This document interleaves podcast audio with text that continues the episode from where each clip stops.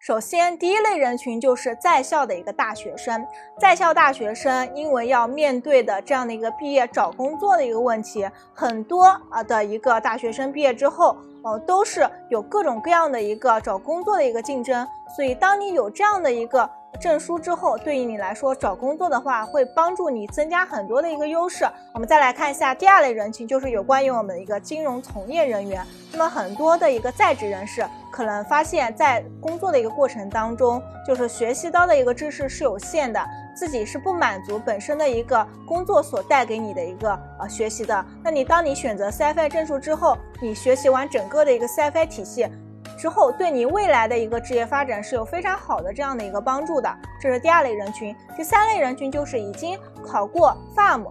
CPI 和 SCCI 这类证书的人。那么如果你在学习 CFI 证书的话，会对整个的一个金融领域的一个知识体系有一个更完善的一个理解。我们再来看一下第四类人群，主要是跨专业转行人士。那么，当你有这样的一个证书之后，那么第一方面肯定就是能够帮助你领悟到我们金融行业这样的一个相关的一个知识。第二类就是可以帮助你进行一个跨行的一个跳槽，至少可以帮助到你锦上添花的这样的一个作用。所以，对于跨专业人士来说，你学习这样的一个证书，多多少少肯定会帮助你的。